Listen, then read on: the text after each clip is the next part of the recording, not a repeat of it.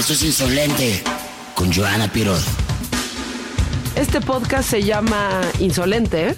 Recuerden que lo pueden escuchar en todas las plataformas, incluyendo Apple Music, Spotify, Google Play y Amazon Music. Bienvenidos al capítulo cero, una producción de We Rock.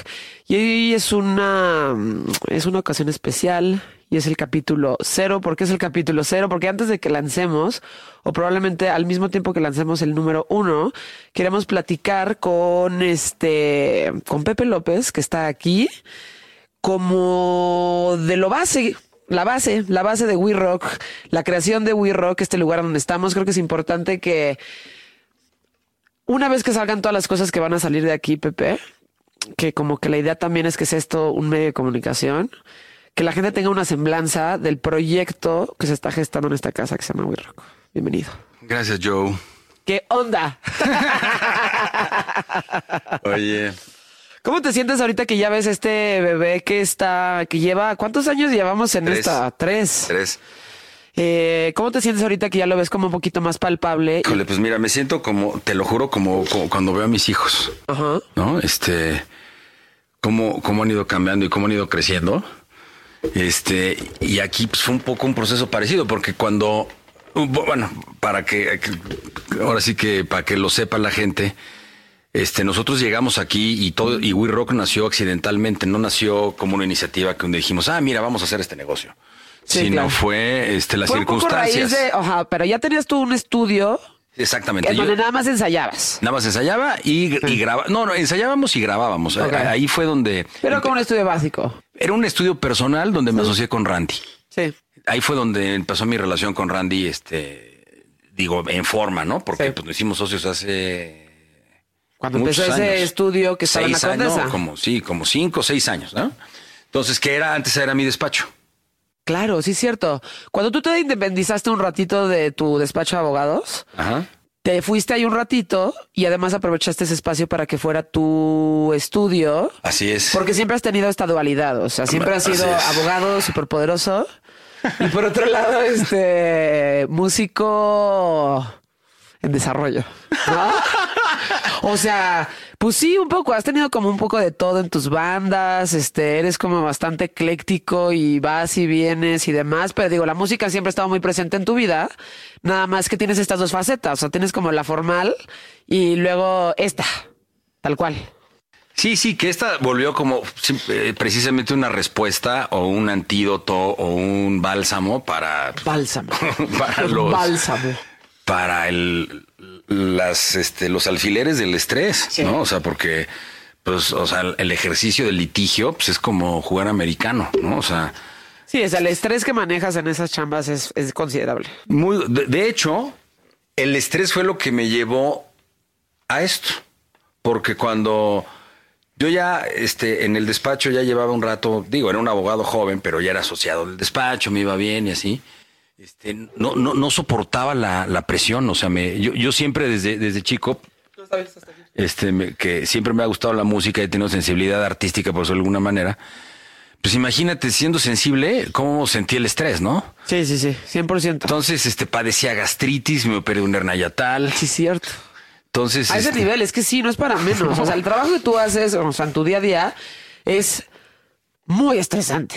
Pero Muy ahora, estresante. Tu amor por la música siempre ha estado ahí, o sea, desde que desde chiquito, Sí. desde chiquito. Y de hecho, yo empecé a tocar a los, en tercero de primaria, este, me compré mi primera guitarra eléctrica en sexto de primaria, porque toqué en el festival del 10 de mayo.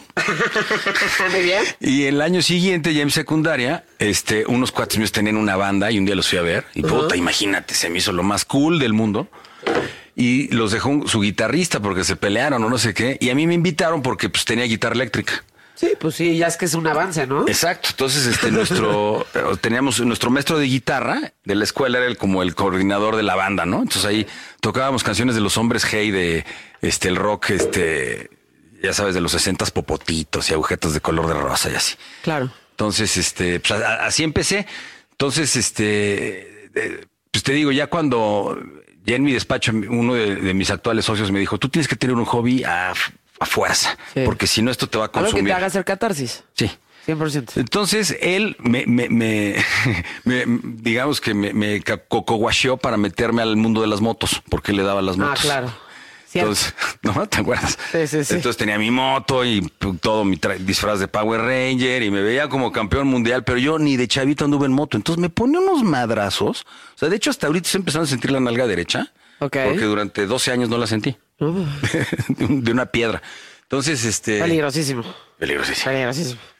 Entonces, este, pues ya iban las motos, pero la verdad es que no me llenaba ese hobby. Y, di- y- y una cosa muy curiosa, todos mis cuates le daban a la moto porque era lo- a lo que el, el hobby o pasión que tenían de chavitos, Claro. ¿no? Sí, hace sentido. Entonces ya cuando yo me di cuenta que las motos no eran lo mío, este, justo cuando me casé, este, mi esposa me dijo, mejor vende tu moto, no te vas a poner un chingadazo. Este, y le dije, ahora le va, pero yo necesito seguir mi hobby. Entonces, porfa, regálame una guitarra.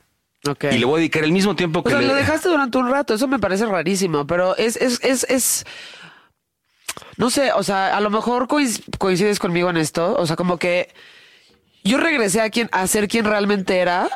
Desde chavita, desde que estoy chiquita, 6, 7, 8, 9 años, era met- súper metalera.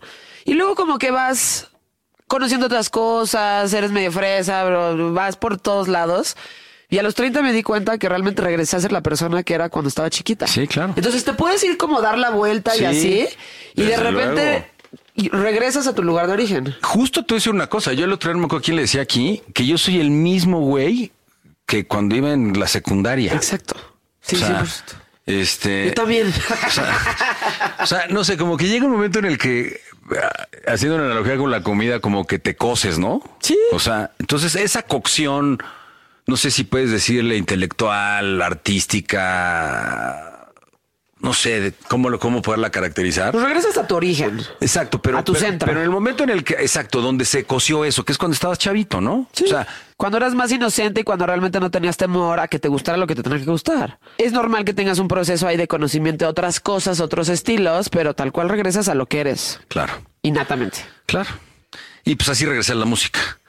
Entonces, este, empecé a, a- a darle a la guitarra los sábados y domingos en las mañanas, luego le daba todas las mañanas, empecé a, digo, yo aunque tocaba de chavo y tenía mi guitarra por ahí, este, pues no, no le daba bien, ¿no? Entonces, o sea, no Sí. practicaba. Entonces empecé a ver tutoriales de YouTube, me, me metí a un curso online de Berkeley, de este, guitarra clásica en los estilos de...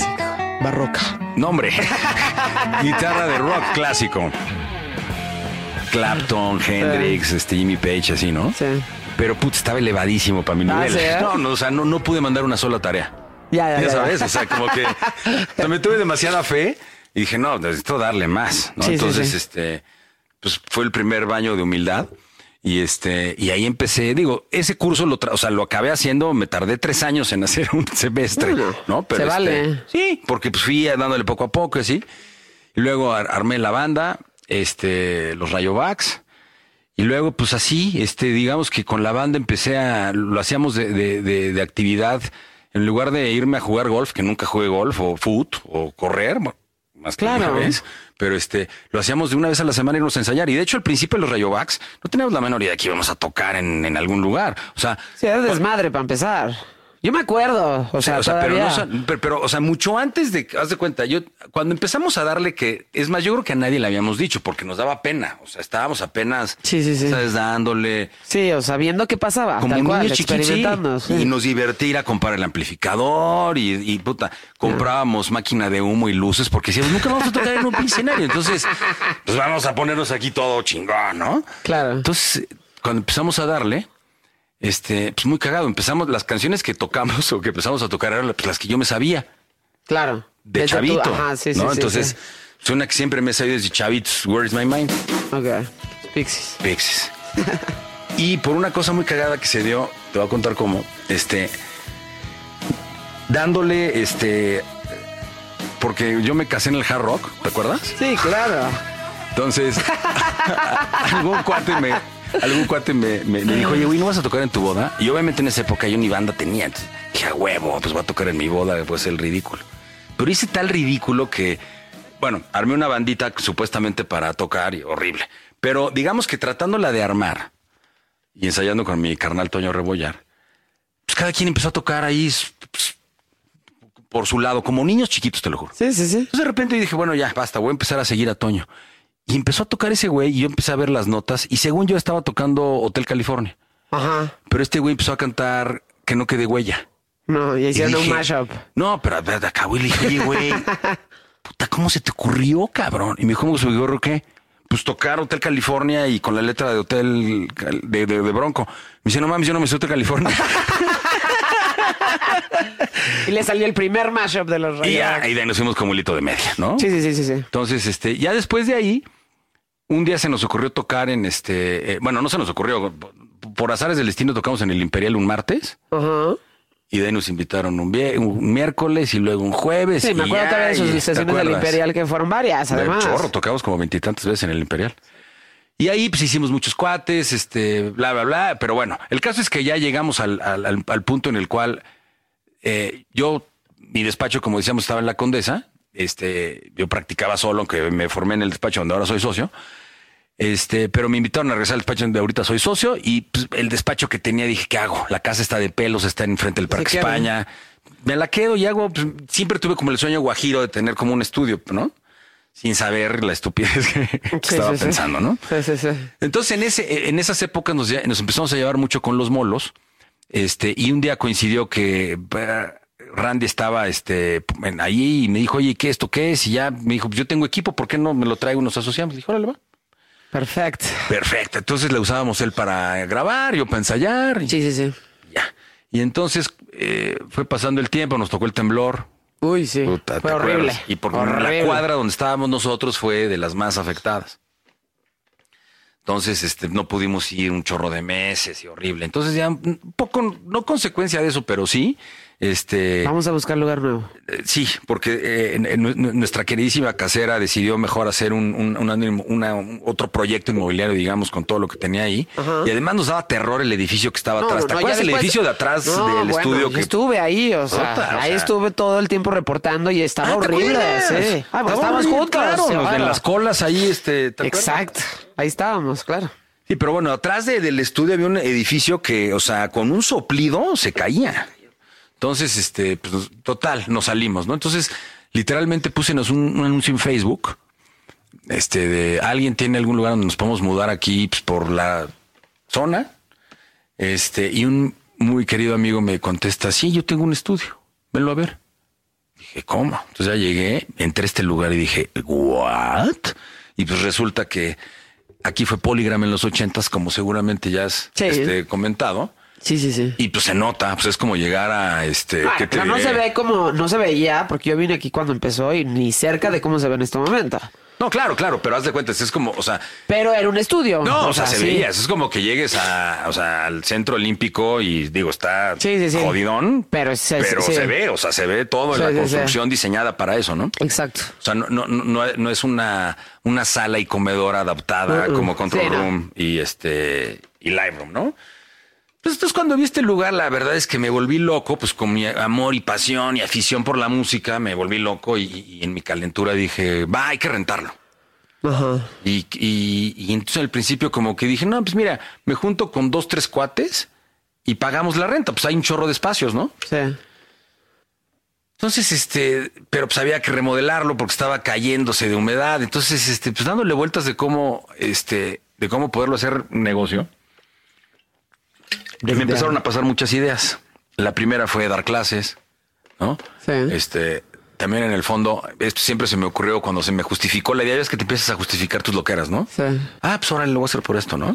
Entonces, este, en algún momento como que se me justificó la onda de darle clases a los chavitos, ¿no? Pensando en mis hijos, ¿no? Que me encantaría No, claro. tocar con ellos, ¿no? Este, en lugar de irnos a andar en, en parapente. Este, ¿Moto? o en moto porque me voy a romper la mandarina en gajos. Este, pues mejor este tocar. Entonces, total, empecé con la onda de dar clases y los fantasy camps y esa onda, ¿no? Entonces, una cosa fue llevando la otra, a la otra hasta que un día, este, yo, yo el estudio solamente se lo prestaba a cuates, ¿no? Haz de cuenta aquí, Sí. Molotov ensayó el Unplugged. Lo sigue haciendo. No, no, no, claro, pero, pero digamos, en ese momento. ese momento, en ese momento estaba cayendo esto. y ellos pusieron aquí una, una lona con la que pudimos aguantar todo el, horror de material que se caía. Empezaba a ensayar Rey Pila, Felipe Botello. Claro, me acuerdo de esa lona gigantesca de Molotov de Ajá. aquí de Rusia. De ¿no? Rusia, Exacto. exactamente. Sí, o sea, se Claro. veía de pelos, pero en realidad era una contención de material. Ya, ya, ya. Sí, me- se veía padre. Sí, También. sí, sí, sí, sí. Pero lo quitabas y empezaba a caerse y parecía Uh. como, como el, el Upside Down World de Sí, este, sí. Stranger Things. Está nevando. Sí, está nevando. Está nevando. sí, algo tóxico. Eso es insolente con Joana Pirot. Si no existiera gente soñadora como tú, o sea, si realmente no te volaras la cabeza, porque ese es el tipo de persona que tú eres. O sea, tú este, te dicen una idea y te enamoras y se te va el, o sea, se te va el pedo por completo y ya estás futureando y. Pero si no existiera eso, no hubieras así, eh, no hubieras hecho esto. Y si no, no, o sea, ¿sí me entiendes? O sea, necesitas, necesitas tener ahí un medio, siento un grado de locura para rifarte a hacer algo así, ¿no? Y, Pues sí. y lo que es hermoso de esto, además de la familia que se ha hecho, es este la accesibilidad a muchas personas que puedes tener así. O sea, la gente nos escribe en Instagram, en redes sociales, y me he dado cuenta que es como, oye, pero ¿podemos ir? Sí, o sea, llega, Claro. toca la puerta, te van a abrir, trae cubrebocas así. Y entras y conoce. Sí, sí, sí. Entonces, este, aquí te vas a topar, este, a Randy, que da clases de batería, a Mikey de Repila, que da clases de bajo, este, al Children, este, Luis, que da clases de baterías, el baterista de Café Tacuba, y a una serie de personas que se dedican a diferentes rubros dentro de la industria musical, de las que puedes aprender y de manera como bastante accesible. O sea. ¿qué quieres aprender? Y aquí lo tenemos. sí. Y bienvenido. Y fíjate, exactamente. Y te voy a decir dónde se conectó con, en realidad, lo que ya detonó en la avalancha que se convirtió en We Rock. Exacto.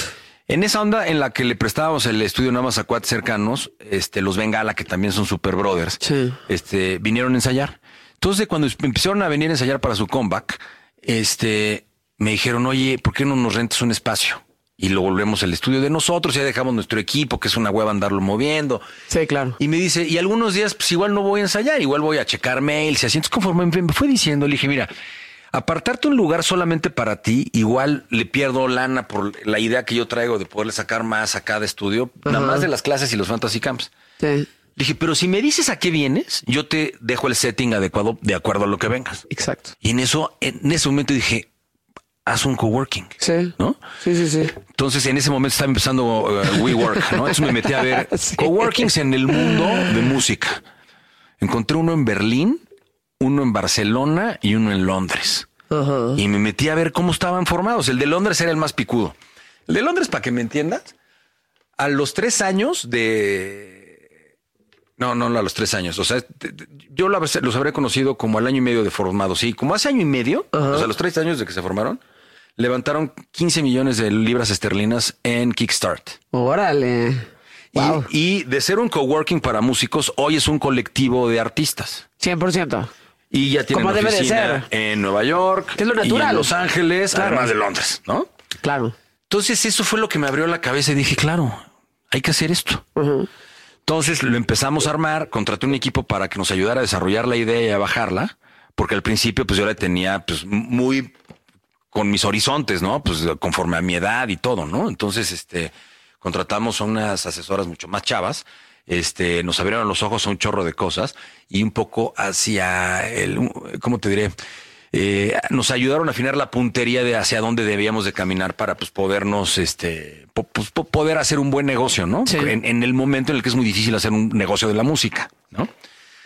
Entonces una cosa fue llevando a la otra y lo que se nos ocurrió fue, a ver, vamos a hacer como un, vamos a pensar como un WeWork, pero de este, pero de músicos. Entonces, ¿qué hacen en, en estos lugares? Pues los conectan con otros músicos, ¿no? En, principio pensamos, vamos a conectar músicos con músicos. Que es Para- importantísimo, el importantísimo. Para que colaboren, ¿no? 100%. O sea, el algoritmo en Spotify te premia mucho las colaboraciones. Entonces, este, y, y además se dan cosas muy cagadas. Y luego ves en la historia de la música, de las cosas más chingonas de, la vida se han dado por colaboraciones que se dieron en lugares donde se conocían. O sea, en el Rainbow se suscitaron 800 mil rolas. En el. Exacto. O sea, ¿por qué? Porque se veían. No, y además es un agasajo cuando escuchas estas anécdotas de gente que se conoció, o sea, como en el Abbey Road, en el Electric Ladyland Studios que estaba grabando Jimi Hendrix cuando llegaron los Beatles y los escucharon y dijeron, no mames, o sea, ya, ya, ya pasó. Bueno, Under ya fue nuestro tiempo. Bueno, Under ¿Sabes? Pressure. Ese tipo de cosas cosas increíbles. Bueno, Under Pressure, o sea, acuérdate Sí. que estaba Bowie en el estudio de al lado. Exacto. Y de repente es como, ¿qué onda? ¿Hacemos una colaboración? Y bueno, Mick Jagger, o sea, o sea, venga. Y la seguimos cantando. Exacto. ¿no? Entonces, en principio esa era una gran idea, ¿no? Juntemos músicos con músicos porque saldrán cosas padres. Y luego Sí. dijimos, oye, pero también hay que juntarlos con abogados. ¿No? Sí. Y yo siendo abogado, pues dije, no, pues aquí tenemos que poner estructura, la estructura que nunca ha tenido, yo te diría, no solo el rock, sino en general el arte en México, ¿no? Sí. Este, no estamos acostumbrados a, a- o en la educación de que hay un punto en el cual tienes que escoger un régimen fiscal, tienes que pagar impuestos, tienes que registrar la propiedad intelectual de tus intele- la obras. propiedad intelectual que es importantísimo. No, además, nada más pensar en registrar, puta, o sea, no manches, o sea, te imaginas como son- sacar una licencia de construcción, ¿no? Entonces, sí, es este, dificilísimo. Bueno, hay alguien en el Rock que se dedica No, obviamente. Entonces lo que se nos ocurrió fue decir, oye, a ver, además de conectarlos con músicos, vamos a conectarlo con los abogados que les hagan todo esto. Entonces, una cosa fue llevando a la otra y de tener la dimensión musical exclusivamente. Y, y al principio nos veíamos, bueno, nos seguimos viendo, pero al principio como una comunidad exclusivamente musical, creció a, oye, y también el cine.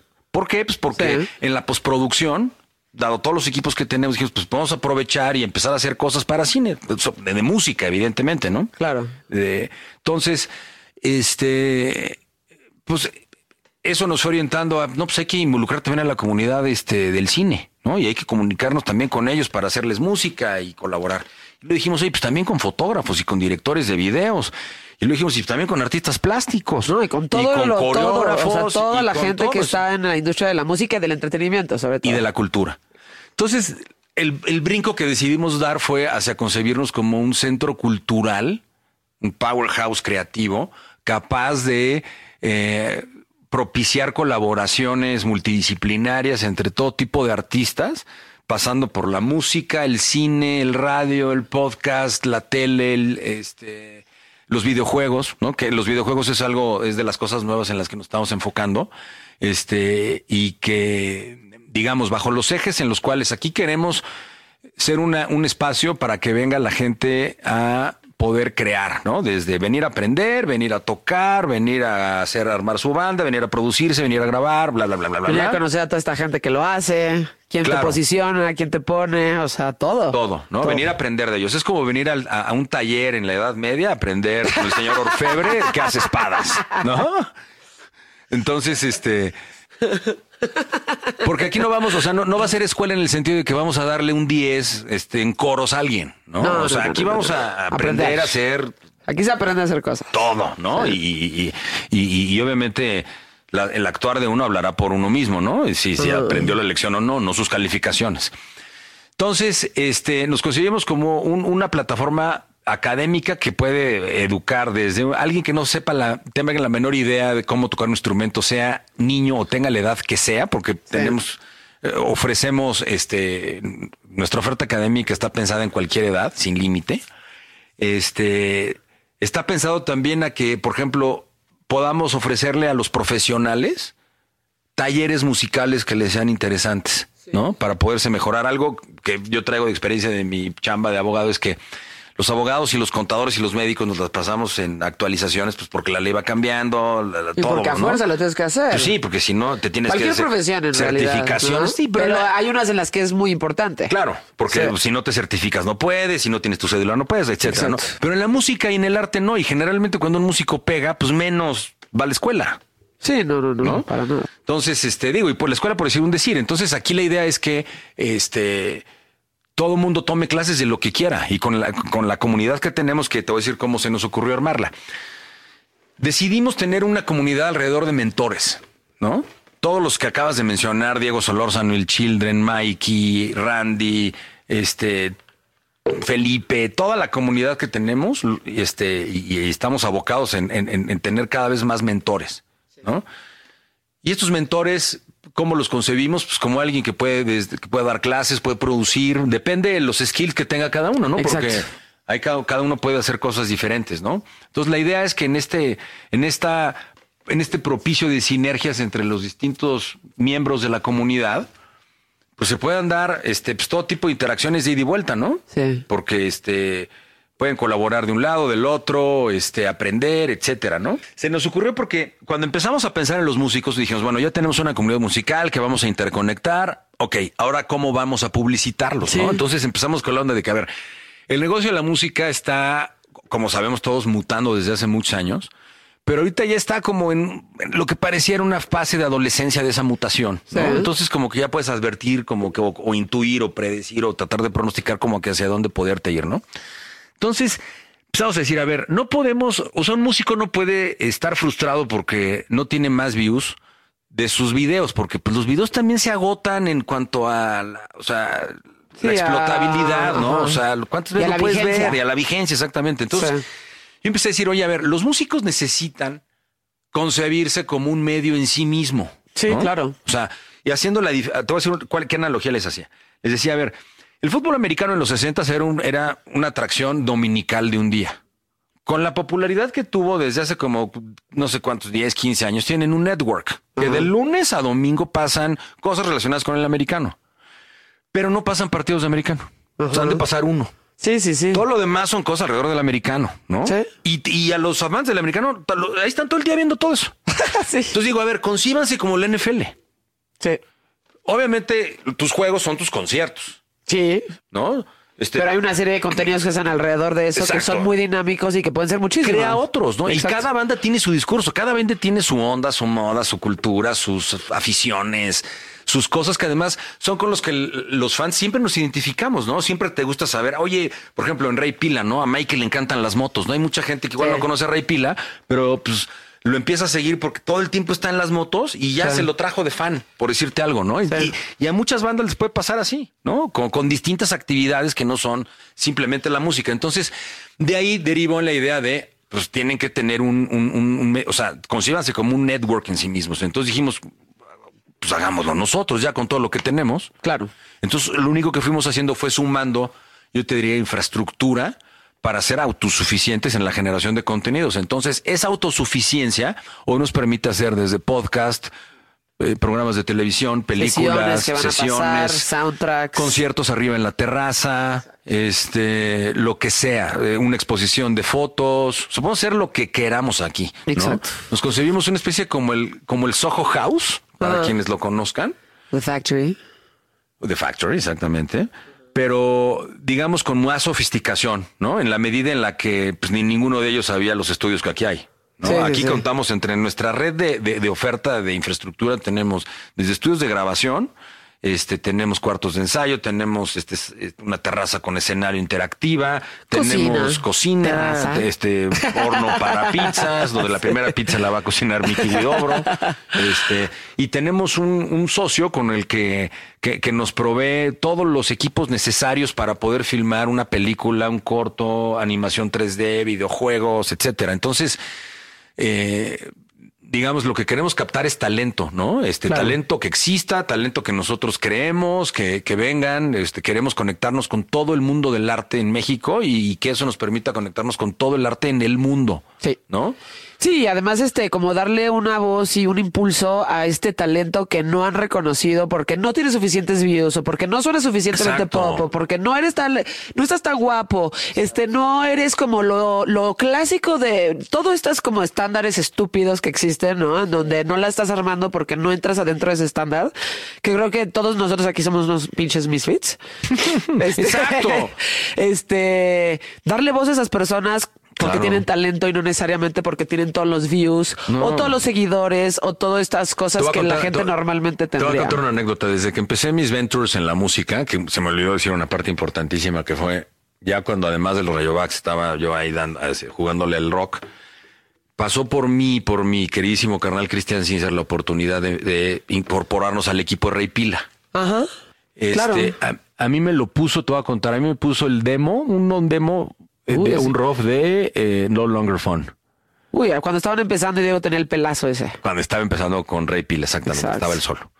Puta, oí eso y dije, no manches. Buena rola, la Buena rola. Dije, no mames. Dije, Chaparro, hay que meterle esto. Porque queríamos meter alguna banda. En esa época la habíamos Y metido. me acuerdo de, bueno, te conozco hace, no sé, más 20. de 20 años, pero me acuerdo cuando me dijiste, ah, tengo esta banda. ¿Sí? Sí, sí, sí, me acuerdo perfecto. Entonces, este, pues, empezamos a meter la anita, así como para, este, con la aventura de vamos a producirlo. O sea, nosotros siempre tuvimos la idea, a ver, hay que hacerlo independiente. O sea, hay otra manera de hacerlo. Y las disqueras no tienen idea de lo que están haciendo y, el, y- la avaricia nunca paga. Entonces, puedes hacer deals justos y honestos. Sí, no tienes por qué pasarte lanza con alguien No, para y hacer donde dinero. le ¿eh? reconozcas a qué es el artista. O sea, ¿cómo es posible Sí. que los artistas, que son los creadores de todo, se meten el 5% de lo Sí, que hacen? Es, una- eso, ¿no? es, es inhumano. Es que desafortunadamente en México tenemos mucho la cultura de que si Eso no te haces pendejo a alguien o si no lo transas, no vas a llegar a ningún Pero lado. en general ¿no? el mundo del arte pasa porque el artista nunca tiene los medios ni los recursos para tener la suficiente fortaleza Sí, de independencia. de tal cual. independencia y de Sí. asesoría que le permita ponerse Pilas. pilas, ¿no? Entonces nosotros viniendo del mundo de, la abogacía, que yo soy defensor, entonces yo, yo siempre pienso en que todo debe ser mejor, Sí, sí, sí. ¿no? Entonces En un este, mundo mejor. En un mundo mejor. Entonces se me ocurrió con- con con Cristian decirle a los pilas, bueno, vamos a proponer un mundo mejor. Vamos a hacer lo que nadie hace.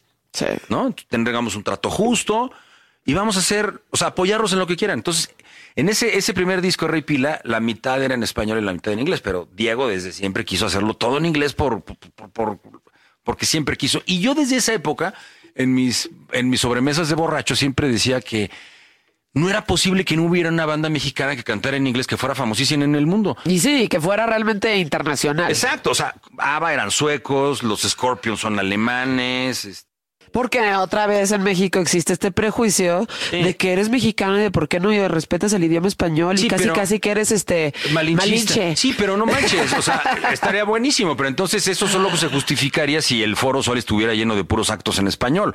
O sea, no manches. No, pero además es algo irrelevante. O sea, es irrelevante. Claro, si Daft Punk lo puede hacer, porque justo quieren ser una banda internacional y le están tirando más alto. Claro. ¿Por qué no lo podría hacer tú? Es como que el chicharito no se puede ir a jugar a Inglaterra. No, yo nada más soy de la selección. Yo Sí. no puedo, es que si no soy malinchista. No, no, no. Entonces- sí, claro. Pues obviamente dije, pues cómo que no.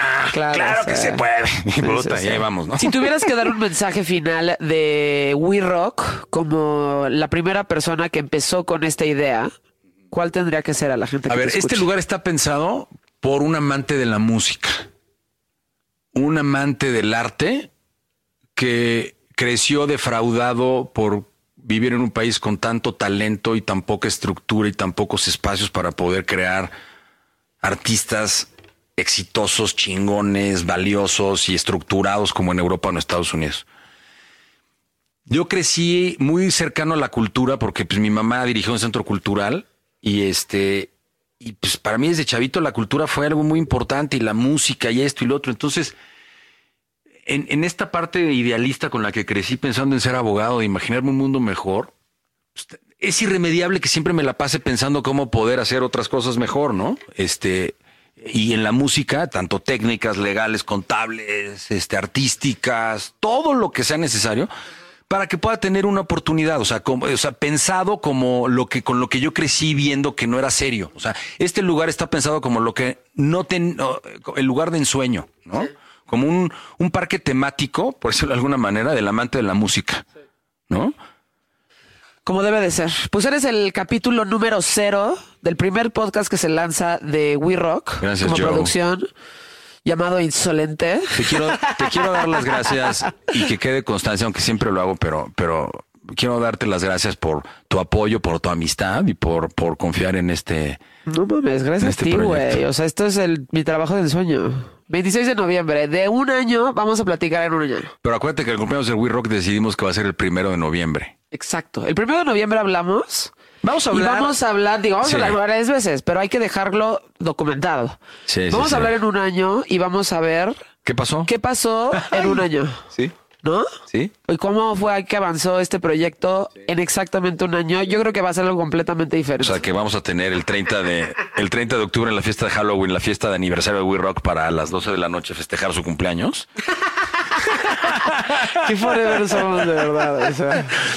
Va a ser un fiestón, ¿eh? Vas a ver que va a ser como la del Elton John de los Óscares, ¿eh? O sea, Sí, sí, sí. Entonces, este, en el marco de esas, yo creo que siempre va a estar bueno que, que- que hablemos. Y sabes que estaría bueno que el siguiente año vaya trayendo a, a- a cada uno de los socios que ha ido creyendo en, en- en esta locura, ¿no? Porque ahorita solo les platiqué de Randy, pero hay muchas personas muy, muy peculiares, este, hombres de negocios muy importantes que, este, que Sí. están, que apostaron también ya por esto.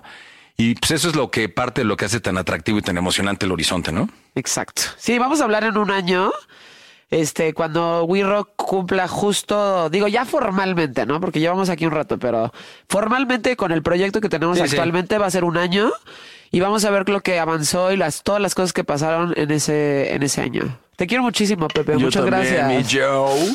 Este podcast se llama Insolente. Lo pueden escuchar en Apple Music, Spotify, Google Play y Amazon Music. Esto es Insolente con Joana Pirot. Esto es una producción de We Rock y One.